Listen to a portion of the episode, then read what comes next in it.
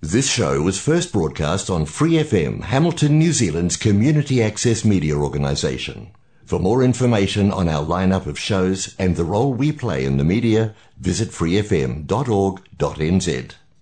Hola, te damos la bienvenida a la tercera temporada del programa Arritmia, presentado por Angie Rodríguez, coach de vida.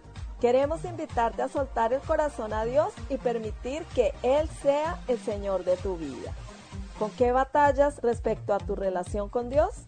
Escríbenos al correo electrónico arritmianz.gmail.com o a la página de Facebook Arritmia NZ.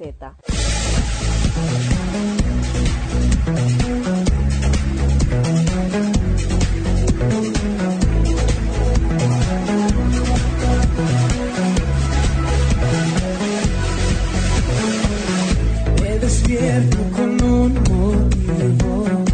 No viniste al mundo por casualidad. Formas parte de un gran plan. Encontrar el propósito de tu vida es tu misión. No es tarea fácil, pero juntos podemos lograrlo. Serás plenamente feliz. Arritmia, cuando todo pierde sentido.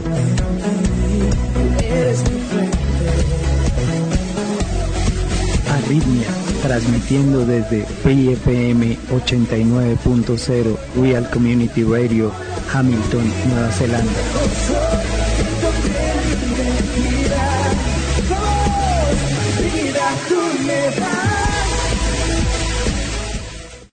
¿Cómo te sientes el día de hoy?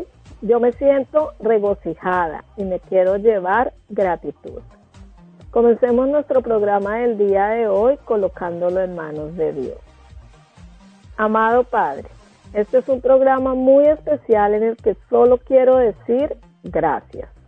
Gracias por ser el único y verdadero Dios, por ser tú, por ser fiel y verdadero, porque no quedaremos avergonzados los que en ti confiamos, porque tus promesas son eternas. Gracias, amado Padre, por ser el Dios vivo y real en nuestras vidas. Te amamos. Amén. El tema de hoy es una tierra con cadenas rotas.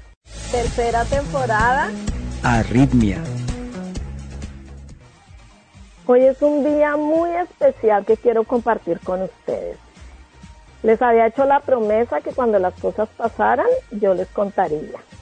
Se trata de un proceso en el que Dios me tuvo casi cinco años y que hoy se cierra.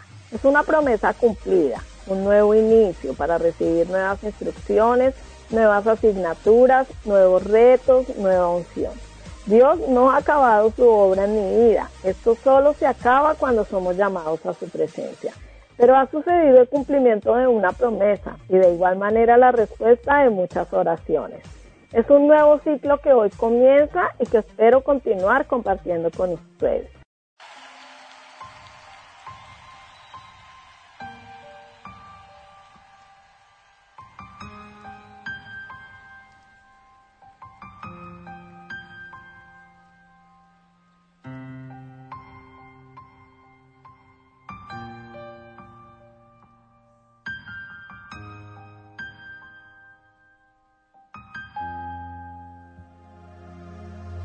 Yo quiero ser uno contigo y compartir en comunión en el lugar santísimo.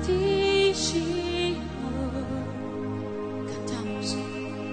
Yo quiero ser uno contigo y compartir en comunión en el lugar santísimo. Oh, levanta tus manos.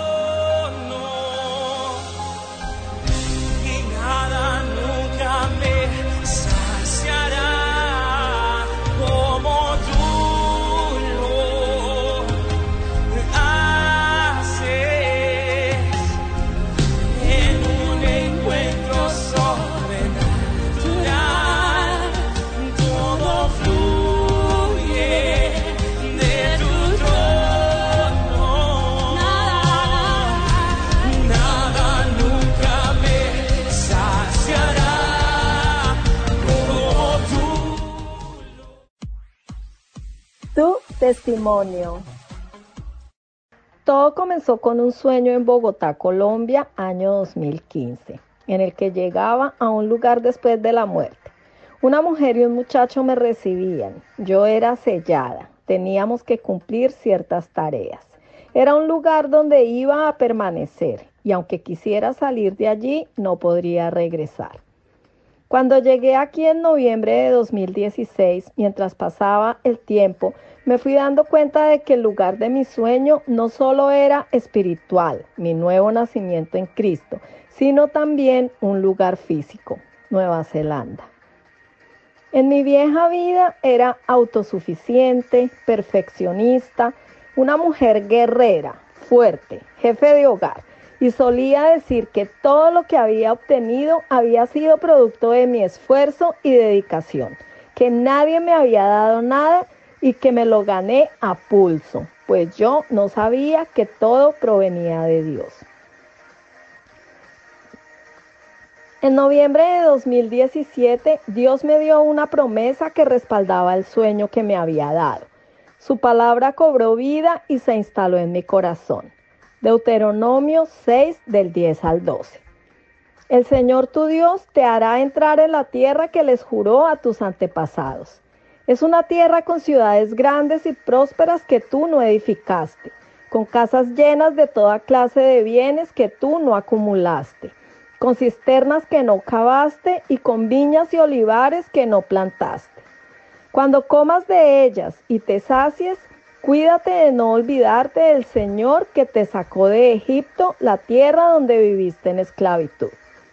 Lloré mucho porque Dios me había regalado la salvación sin merecerla y ahora me estaba prometiendo darme algo físico que yo no me había ganado, que yo no había trabajado para obtener y fue muy doloroso. Además, que él me advirtiera que cuando lo obtuviera no me olvidara de él y de dónde me sacó. Me quebranté.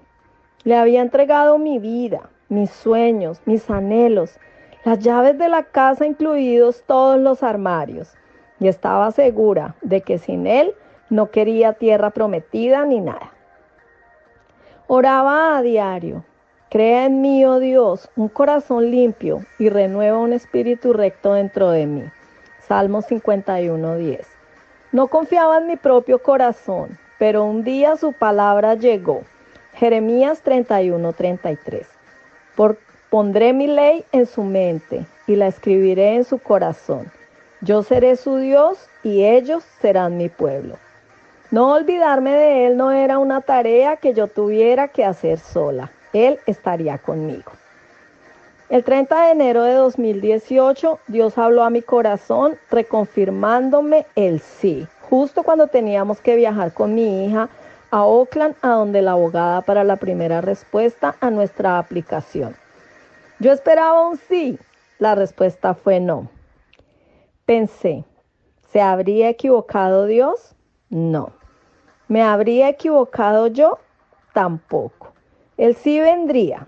Así que sin desanimarme comenzamos un nuevo proceso. La abogada dejó el caso porque tomaría un curso. Nos refirió con otra abogada. Apelamos y un segundo no vino. Solicitamos visa humanitaria. Tercer no. La abogada dejó el caso porque no había nada más que hacer. El caso lo tomó un nuevo abogado referido por mi amiga Stephanie, pero él fue muy sincero y realista. No había caso. La última abogada había fallado en enviar unos documentos y no se podía apelar ante la Corte Suprema porque el error fue nuestro. Mi hija, Stephanie y yo lloramos en la oficina del abogado, pero yo oraba mentalmente, Señor, dime qué hago. Y él respondió, ve hasta las últimas consecuencias. Así que le dije al abogado que intentara apelar y él dijo que el caso era perdido, pero que si yo le pagaba por hacerlo, él lo haría. El resultado se apeló ante el ministro, quien dictaminó el cuarto no diciendo, notifico que no estoy preparado para intervenir en este caso y que mi hija y yo no podríamos solicitar más visas de ninguna clase o tipo mientras estuviéramos en Nueva Zelanda. Teníamos una semana para dejar el país, una semana para vender carros, avisar que íbamos a incumplir el contrato de arrendamiento de la casa, comprar tiquetes para Colombia, y abandonar a nuestro gato. Todo esto sin contar la tristeza de dejar atrás a la familia física y espiritual. Yo tenía la certeza de que Dios cumpliría su promesa, pero la pregunta ahora era, ¿cuándo? Mi hija y yo lloramos tanto, no sabíamos qué hacer ni a quién recurrir, pero sabía que Dios haría algo. Aún con un pie en el avión y el otro en tierra, yo sabía que había algo que se podría hacer y que no quedarán avergonzados los que confían en Dios. El abogado nos dio una luz de esperanza.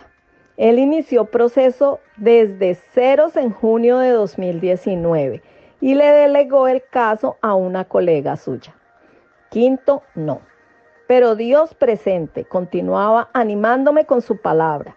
Habacuc 2.3. Pues la visión se realizará en el tiempo señalado, marcha hacia su cumplimiento y no dejará de cumplirse.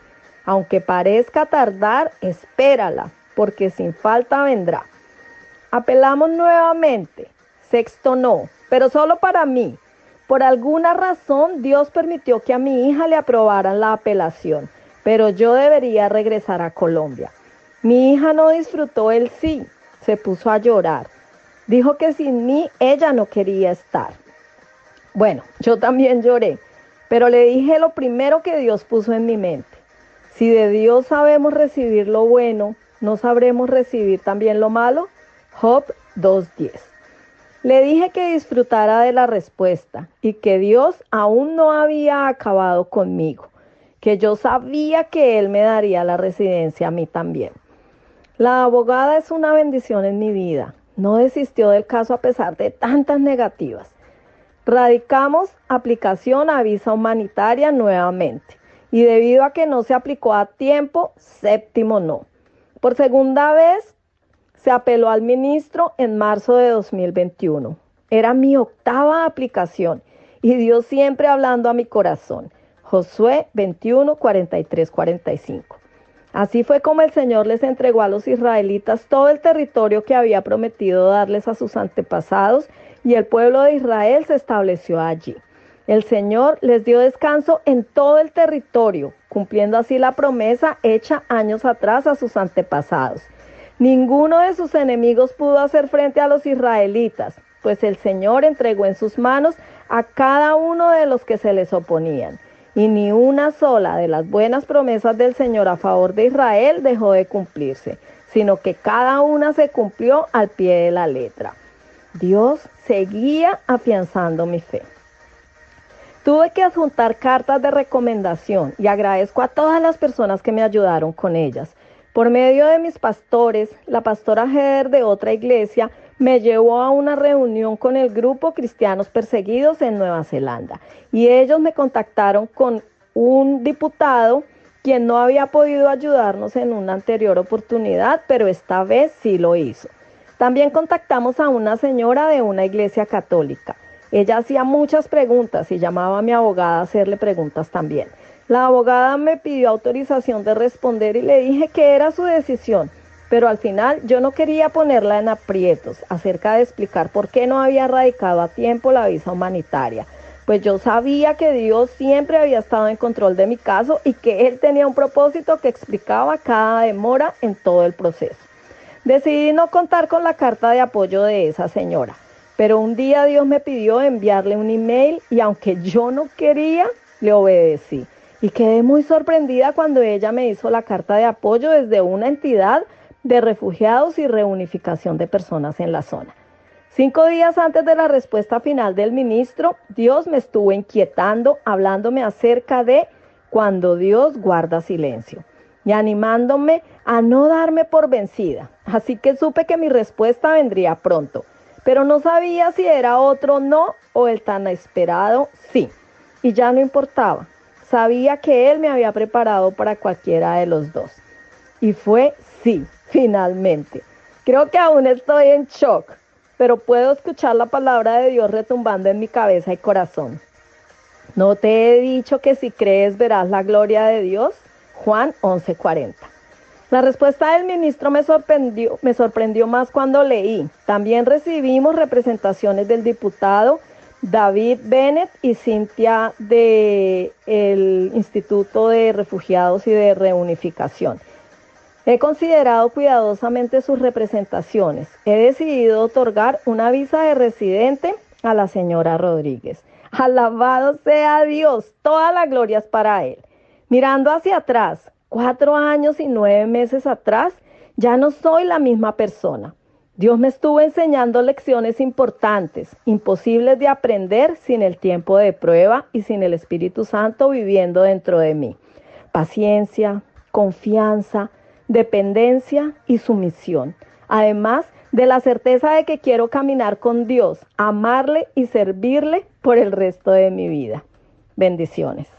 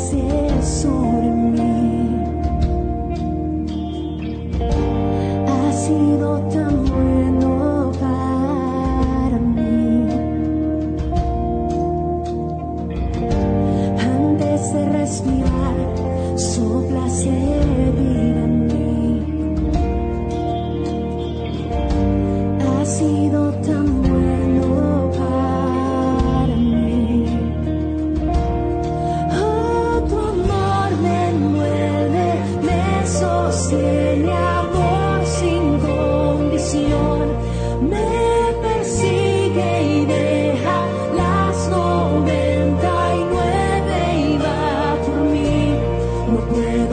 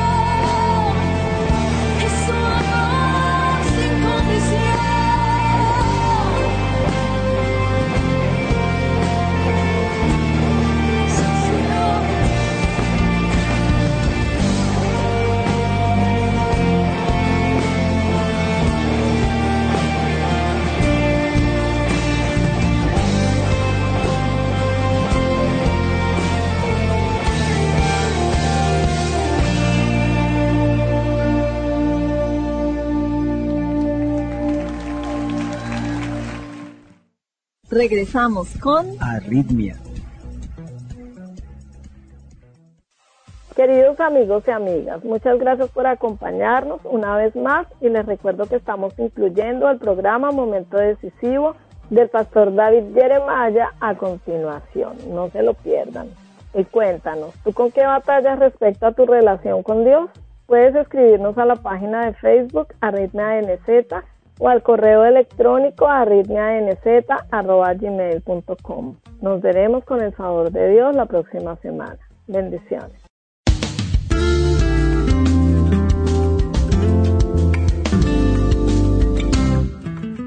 Muchos de nosotros hemos oído la parábola del Hijo Pródigo, pero ¿sabía usted que en realidad es un relato respecto a dos hijos perdidos? Hoy el doctor David Jeremiah enseña que el Padre, Dios, amó a ambos hijos en este relato y los perdonó a ambos.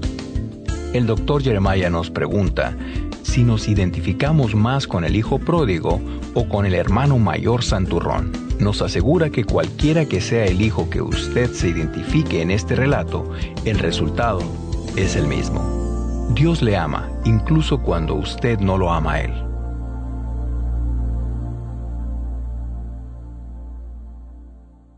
Con ustedes, el doctor David Jeremiah, en la voz y adaptación de Miguel del Castillo, para introducir la conclusión de su mensaje. Muchas gracias por acompañarnos hoy. Hoy vamos a buscar de nuevo el capítulo 15 del Evangelio de Lucas, ese gran relato llamado la parábola del Hijo Pródigo. Vamos a aprender de nuevo que Dios nos ama, incluso cuando nosotros no le amamos a Él. Espero que usted busque ese lugar en la Biblia y se prepare para acompañarnos en unos cuantos momentos cuando abramos juntos la palabra de Dios y continuemos nuestra investigación de este importante tema. Dios le ama, siempre le ha amado y siempre le amará. Es nuestro gozo y privilegio decirle este mensaje del amor de Dios para animarle a usted, que ya es un seguidor de Cristo. Pero, más que eso, es nuestra alegría darle este mensaje a fin de que usted, que ya es un seguidor de Cristo, pueda llevar este mensaje a sus amigos que necesitan saber cuánto los ama Dios. Así que, le animo a que consiga un ejemplar de nuestra guía de estudio para aquella persona por quien usted está orando, alguien a quien usted quiere y que necesita al Señor Jesucristo, que nunca ha hallado el amor de Dios como algo real en su vida. Llévele el libro. Escriba una nota personal en la primera página debajo de la cubierta para la persona a quien se lo está enviando o regalándolo y pídale que lea la guía de estudio, aunque no sea por otra razón que para que le ayude a entender por qué Dios significa tanto para usted. Le prometo que el mensaje del amor de Dios empezará a penetrar en sus vidas. Es casi imposible entender realmente el amor de Dios y rechazarlo. Así que espero que usted aproveche esta guía de estudio usándola como una herramienta evangelizadora en su propia comunidad. Visite nuestra página www momentodecisivo.org para saber cómo ordenar. Bien, empecemos con la última parte de este mensaje. Partimos de Lucas 15. El título de este mensaje es Dios le ama, incluso cuando usted no le ama a Él. Empecemos.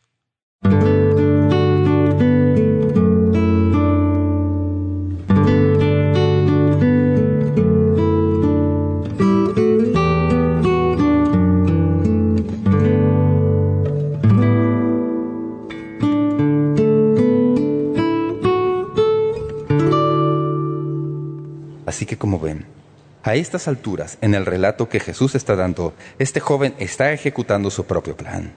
Quiero decir, aunque nos cueste mucho comprenderlo, todavía no ha llegado al fin de sí mismo. Sigue perdido. Si este hijo perdido logra hallar una manera de volver a congracionarse con su padre como resultado de su propia ingenuidad, se pierde todo el punto de la parábola. Como ven, la oveja no buscó al pastor en el relato anterior. La moneda no buscó a la mujer en el relato previo. Y este hijo perdido no va a buscar a su padre. Todo este episodio se desbarata si eso es lo que realmente sucedió. No. Él no está listo todavía para darse cuenta de su conducta de pecado. Así que, permítame recordarle que Dios le ama cuando usted le parte el corazón. Y cuando se aleja, y cuando usted está desperdiciando su vida y está revolcándose en el pecado, y cuando está procurando volver. Pero Dios le ama cuando usted se arroja a sus brazos de perdón. Este es el punto emotivo en el relato, Lucas 15:20. Y levantándose, vino a su padre, y cuando aún estaba lejos, le vio su padre. Y fue movido a misericordia y corrió y se echó sobre su cuello y le besó. Y el hijo le dijo, Padre, he pecado contra el cielo y contra ti, y ya no soy digno de ser llamado tu hijo. Sin ningún otro lugar a donde ir, y el hambre haciéndole sombra, el hijo perdido vuelve a casa. Qué diferente es al volver que cuando se fue. Se fue con el estómago lleno, los bolsillos llenos, y ahora vuelve con el estómago y los bolsillos vacíos. Está en bancarrota, está solo, había perdido su herencia y debido al hambre su vida cuelga de un hilo. Al acercarse a la población y a la casa de su padre, su padre le reconoce. Algún comentarista que leí dice que probablemente era el único en toda la faz de la tierra de Dios que habría reconocido a su hijo en la condición en que éste estaba al presente. Tal vez había algo en la forma de caminar, en la forma en que se movía, que revelaba su identidad. Pero, por favor, Noten con atención el relato. Jesús dice que el Padre reconoció a su Hijo cuando todavía estaba lejos. El texto griego pone el énfasis en las palabras estaba todavía muy lejos, indicando que el Padre no se había quedado en la casa esperando que el Hijo volviera.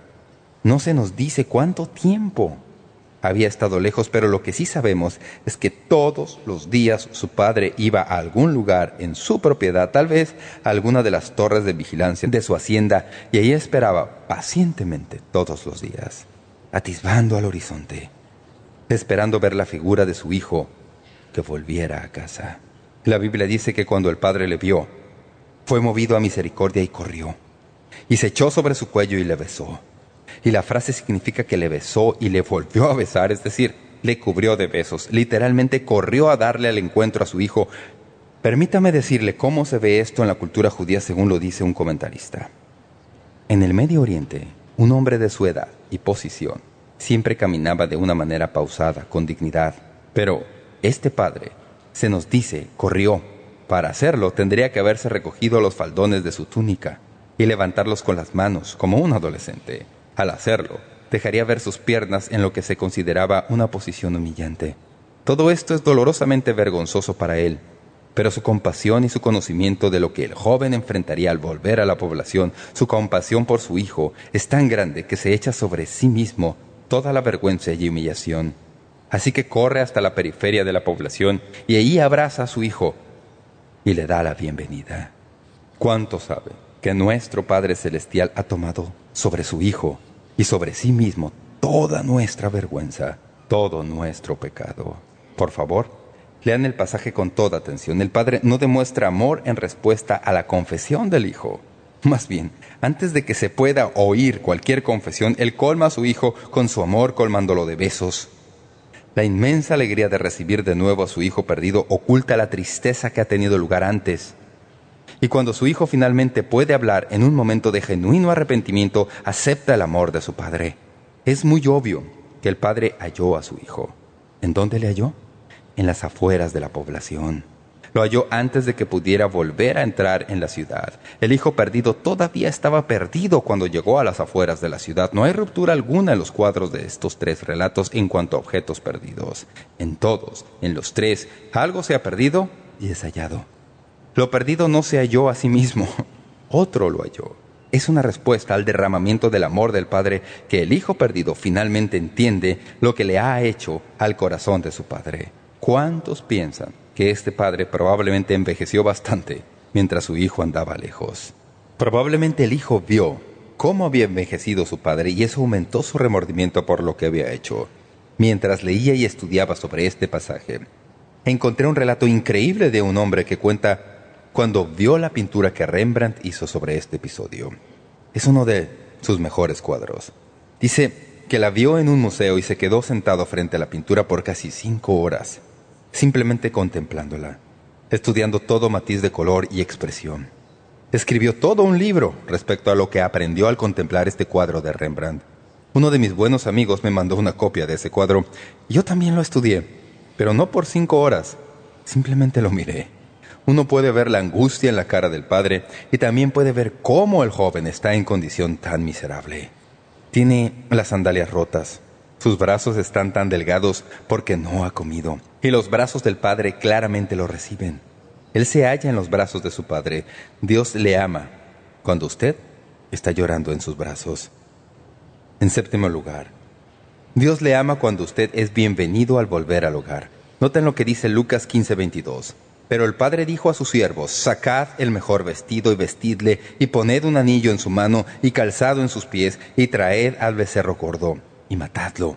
Y comamos y hagamos fiesta, porque este es mi hijo muerto era, y ha revivido. Se había perdido y es hallado. Y comenzaron a regocijarse. Obviamente, cuando el padre salió corriendo al encuentro del hijo, Probablemente algunos de sus criados se preocuparon y corrieron con él. Así que después del diluvio de besos y abrazos, y tal vez una breve conversación entre los dos, el padre se vuelve a uno de los criados y le dice, Ve a traer el mejor vestido. El mejor vestido habría sido alguna ropa formal, hermosamente adornada, que por lo general pertenecía al patriarca de la familia. Luego le dice a otro criado, Ve a traer un anillo. Y el anillo, en la sociedad judía era una joya muy importante, pues no solamente adornaba la mano, sino que se usaba para cerrar negocios. El padre entonces dice, vayan a traer un par de sandalias, y las sandalias siempre las llevaban los hijos, nunca los criados. El vestido, el anillo, las sandalias, proveen respuestas al discurso que el hijo perdido le dio a su padre. Observen con atención. Padre, he pecado contra el cielo y contra ti, y el vestido dice que debe haber limpieza. No cabe duda que antes de que le pusieran el vestido del padre a este joven harapiento, limpiaron su cuerpo y lo bañaron, y entonces le pusieron el vestido. Padre, he pecado. Y el vestido dice, resuelto. Padre, ya no soy digno de ser tu hijo. Vayan a traer un anillo y pónganlo en su dedo. Solo los hijos llevan el anillo oficial de la familia. Se le usaba para cerrar negocios. Se le oprimía sobre la cera suave en el documento para decir, esto es oficial. Padre, hazme como uno de tus jornaleros contratados. No, eres un criado en mi casa. Vayan a traer sandalias y póngaselas en dos pies. En todo respecto, el padre está respondiendo a las preguntas que había en el corazón del hijo que volvía. Tú no vas a ser un proscrito en esta familia. Noten que todo esto sucede antes de que entren a la población. Así que antes de que la población pueda hacer la ceremonia de excomunión, el padre lo vuelve a colocar en la familia, le pone sobre los hombros el mejor vestido que tiene, le pone un anillo en el dedo y zapatos en los pies y juntos entran a la población. ¿Quién va a cuestionar eso? Y la Biblia dice que mataron el becerro gordo, hicieron fiesta y empezaron a alegrarse. Esta es una frase que se repetirá más adelante en el texto, en donde dice que hay gozo en el cielo cuando un pecador vuelve al Señor. Siempre he pensado que esta es la única fiesta en la que he leído cuando hay una fiesta en la tierra y también una fiesta en el cielo al mismo tiempo. El joven había vuelto a casa. Jesús le ama cuando usted le parte el corazón. Le ama cuando usted se aleja. Le ama cuando usted está desperdiciando su vida. Le ama cuando está empantanado en el pecado. Le ama cuando está tratando de regresar. Le ama cuando se refugia en sus brazos. Le ama cuando le da la bienvenida al volver a su familia. Y última parte del relato, Dios le ama aun cuando usted no quiere amarlo. En realidad, a esta no se le debería llamar la parábola del hijo pródigo, sino la parábola de los hijos pródigos.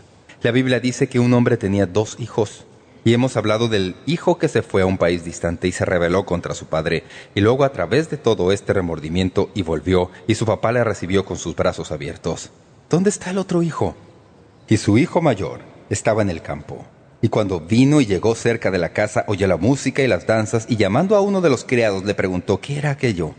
Él le dijo, tu hermano ha venido, y tu padre ha hecho matar el becerro gordo por haberle recibido bueno y sano. Entonces se enojó, y no quería entrar.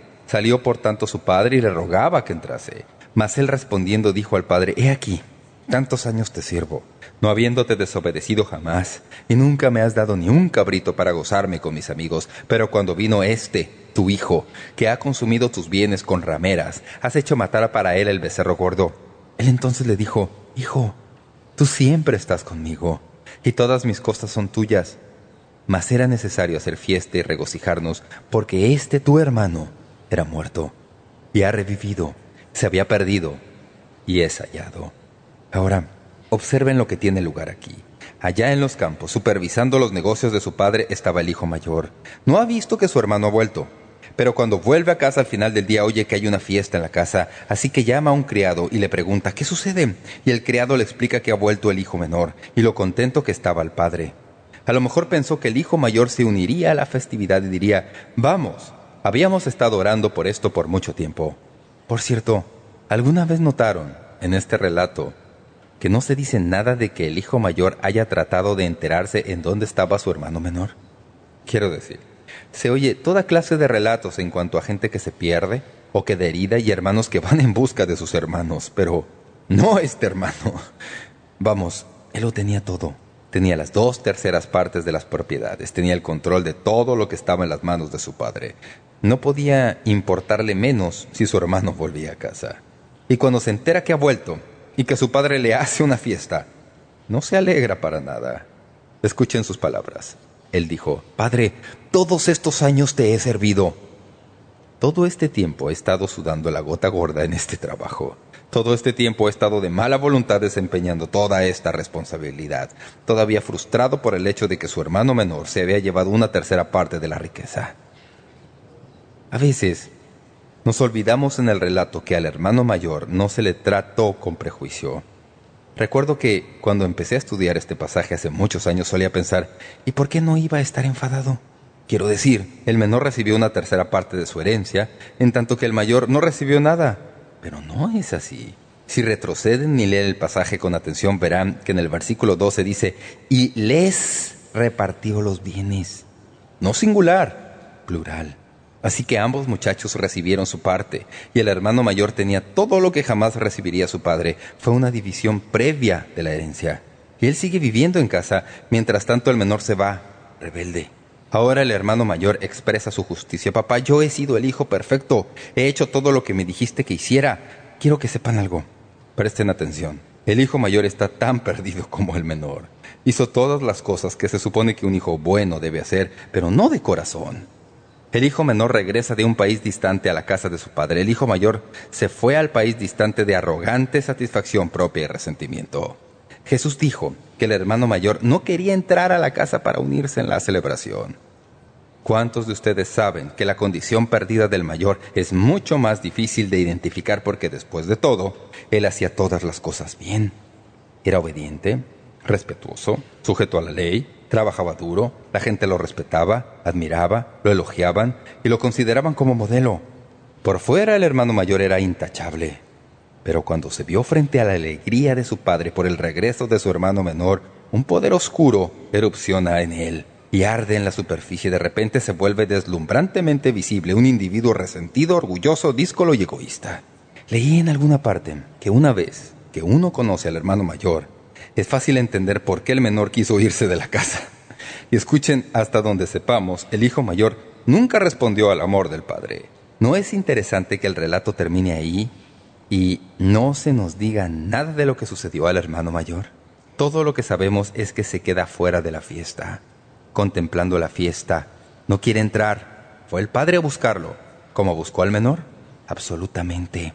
Tal como fue a las afueras de la población para recibir al hijo menor, una vez que la fiesta estaba en marcha, salió a la casa donde estaba el otro en rebelión y trató de convencerlo de que entrara a la fiesta, pero él no quiso.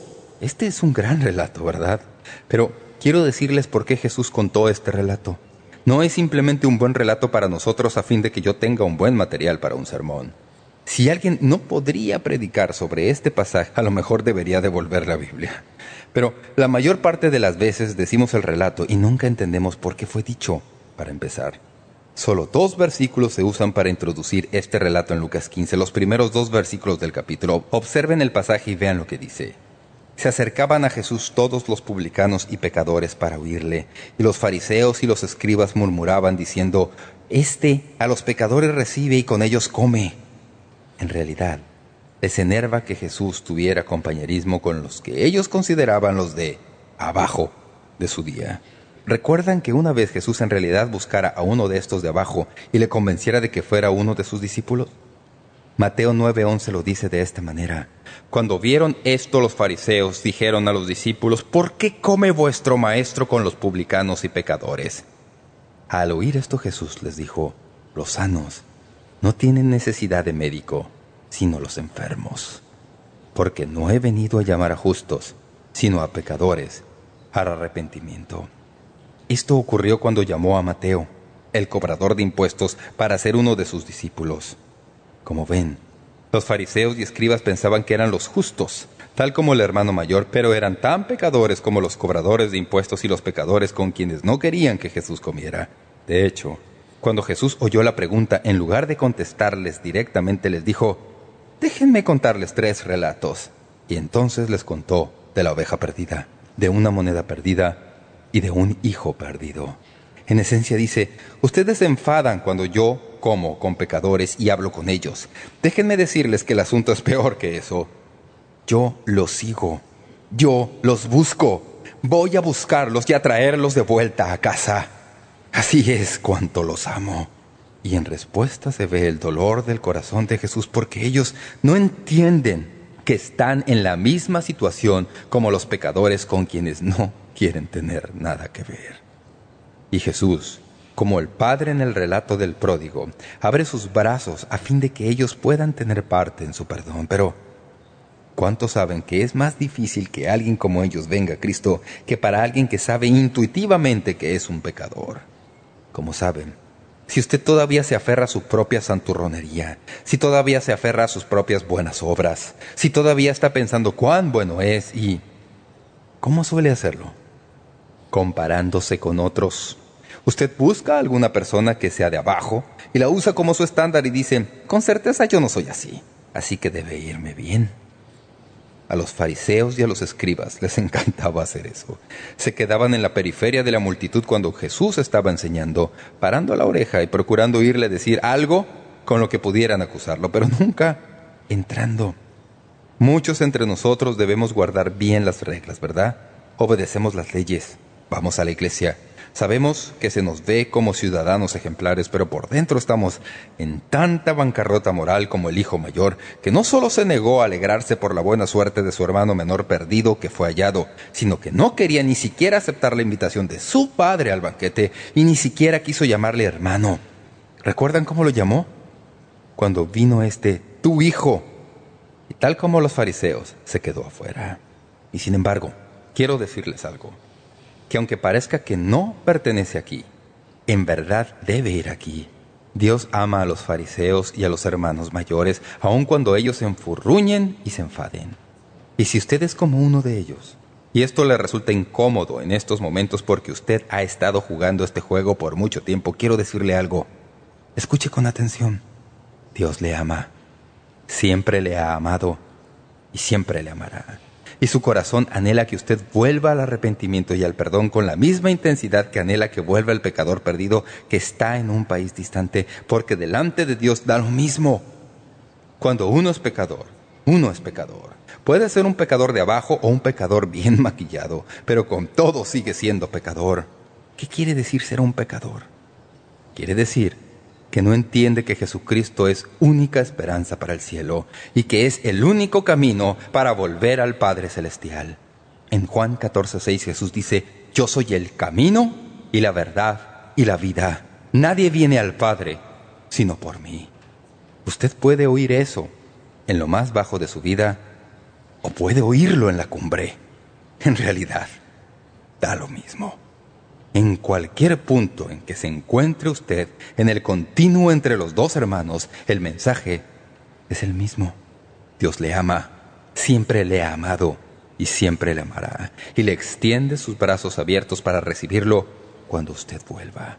Quiero decirle que es mucho más probable que si usted está teniendo severa adversidad en su vida y se haya derribado y agotado y no le está yendo todo lo bien como lo piensa, será más fácil que venga a saber intuitivamente de que es la vida en donde no está Dios. Será más difícil si las cosas marchan bien para usted. Si su fondo de jubilación está creciendo y sin embargo muy adentro en su corazón usted sabe que hay un vacío. Eso quiere decir estar perdido. Pero esto es lo que quiero que sepa. Hay una fiesta que está celebrándose y usted está invitado. No solo es una fiesta aquí en la tierra, sino que es una fiesta que tiene lugar también en el cielo. Un día esta fiesta se extenderá por toda la eternidad. Y aunque usted piense que eso no es emocionante, antes de que concluyamos esta serie de mensajes le diré lo emocionante que va a ser. Esa fiesta empieza en el momento en que usted recibe a Jesucristo en su vida. La Biblia dice que hay gozo en el cielo cuando un pecador se arrepiente. La Biblia dice que cuando el muchacho regresó, ¿qué sucedió? Hubo gran alegría. Usted se pierde el gozo de la casa del Padre si no dice, Señor Dios, soy un pecador. Padre, he pecado y ya no soy digno de que me llames tu hijo o tu hija. Hazme como uno de tus servidores. Y oiga al Padre Celestial decir, no, como uno de mis siervos, no. Puedes tener mi vestido, puedes tener mis anillos, puedes ponerte zapatos y puedes ser parte de mi familia. Pero tienes que volver y reconocer lo que has hecho. Dígalo como lo quiera. A fin de ser salvado, usted tiene que arrepentirse de su pecado. Para poder ser salvado, tiene que saber que necesita ser salvado. Mientras se aferra a su propia santurronería, no puede serlo. Pero cuando usted vuelva, sea que usted sea una buena persona o alguien que está atravesando momentos realmente oscuros en su vida, la respuesta sigue siendo la misma. Dios le ama, siempre le ha amado y siempre le amará. Envió a su Hijo para ser su Salvador. Si usted le recibe, puede entrar a la fiesta. Usted puede ser parte de la familia de Dios.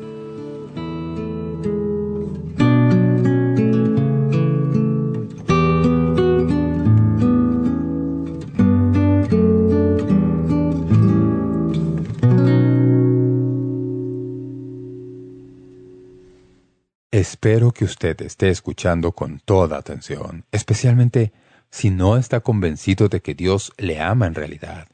Si usted nunca ha recibido el amor de Dios en la persona de Jesucristo invitándole a su vida para que sea su Salvador, esa es la evidencia del amor de Dios, que Él envió a su Hijo para ser su Salvador, para morir en la cruz por sus pecados. Si usted recibe hoy al Señor Jesucristo, puede entrar a la fiesta puede ser parte de la familia de Dios, su familia para siempre, porque Dios le ama, siempre le ha amado y siempre le amará. Ese es el título de la guía de estudio que ya está disponible. Puede solicitar información de cómo ordenarla poniéndose en contacto con nosotros en info momentodecisivo.org o visitando nuestra página web momentodecisivo.org. Gracias por ser parte de Momento Decisivo mientras proclamamos el amor de Dios por todas partes en que nos sea posible. Volveremos a verlo mañana.